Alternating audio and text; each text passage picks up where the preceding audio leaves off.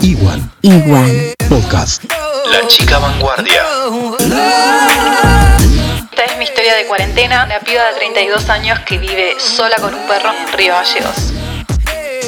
La primera conclusión que tengo es que los privilegiados romantizamos demasiado y sobrevaloramos la cuarentena. Por lo menos yo cuando el presidente dijo que íbamos a pasar mínimo 10 días encerrados, dije genial, porque este tiempo lo voy a aprovechar para hacer todo lo que postergo siempre por falta de tiempo. Y resulta que al noveno día me estoy dando cuenta de que estoy haciendo mucho más de lo que a un día normal. Básicamente me di cuenta de que en casa no somos dos, somos tres hay como una gemela malvada que vive atrás mío y se la pasa ordenando absolutamente todo. Esta piba es insoportable, demasiado ansiosa y, y exigente. Y creo que si Freud me escucha hablar así de mí, eh, daría un buen diagnóstico de mi estado de salud mental. Básicamente convivo conmigo misma, ordenando, buscando el alcohol. Que no sé dónde lo guardé y lo guardé hace cinco minutos.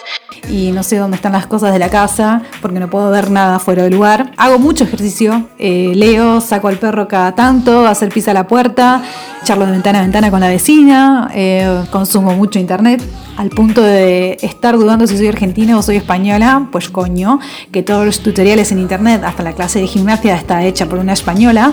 ¿Qué coño hace esta gente de su vida que se la pasa filmándose? Es increíble la cantidad de información que nos brinda esta gente de España. Algo insólito que me pasó en estos días fue sacar el perro, hacer pis a la puerta y que un vecino me saque una foto y cuando le iba a reclamar al vecino la foto, me di cuenta que era un hombre de más de 65 años. Y dije, señor, usted debe estar adentro. Yo tengo permiso para sacar al perro. ¿Qué mierda le pasa a la gente? Otra cosa fue el dejarme en evidencia a mí misma esta dislexia numérica que tengo. Haciendo chipá que es algo que no hago nunca porque no sé cocinar, no sé hacer salchichas, no sé hacer fideo, no sé hacer arroz, básicamente, no sé hacer nada. Almuerzo y como con mamá y papá siempre. A pesar de tener 32 años, esta bolsita de chipá decía que llevaba 800 mililitros de agua.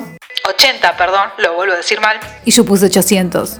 Cuestión que me quedó puré de chipá, algo totalmente incomible que ni siquiera los perros de la calle que viven acá afuera quisieron. Pero bueno, la joyita de la cuarentena se la viene llevando la situación que pasó el otro día en el barrio. La calidad humana de los vecinos con los que convivo. Resulta que se tapó la cloaca del barrio, empezó a entrar mierda en casa. Mucha mierda, mucha mierda. Y la situación empeoraba cuando mi vecino de arriba tiraba la cadena. Y a la vez, mi vecinito de al lado, que encanta hacer karaoke tres veces por semana con la música súper alta. Como si nos hubiéramos pegados con paredes de papel, que nos elige los peores temas. Estamos todos agotados de... Tipo Abel Pinto, Luciano Pereira, zambas re depresiva. Con ese ritmo, subí las escaleras con mucha eh, buena onda o intentando tenerla para pedirle a mi vecino que por favor dejara de tirar la cadena hasta que llegara a servicios públicos.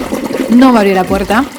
Me tuve que volver al departamento a ver cómo seguía flotando mierda, que estoy casi segura o 100% convencida de que él fue el culpable de que se tapara la cloaca. Que la tiración estaba intensa. Tiraba la cadena muy seguido y se llenaba más de mierda en mi casa. Así que bueno, tuve que esperar a servicios públicos eh, de forma muy eh, ansiosa con muchas ganas de salir de mi casa. El tema del karaoke lo solucioné poniéndome la gorra y llamando a la policía para que me calmara. Al cantante frustrado. Esas fueron como las situaciones más wow. que me pasaron en esta cuarentena. Y lo último que tengo para decirles y pedirles a todos es que... Quédate en tu puta casa. Mientras más sigan saliendo, más tiempo vamos a pasar encerrados. Y yo me muero de ganas de ir al río a tomar unos mates con mis amigas, de tomarme unos mates con mis viejos y volver a mi vida normal y saber que toda la gente está bien.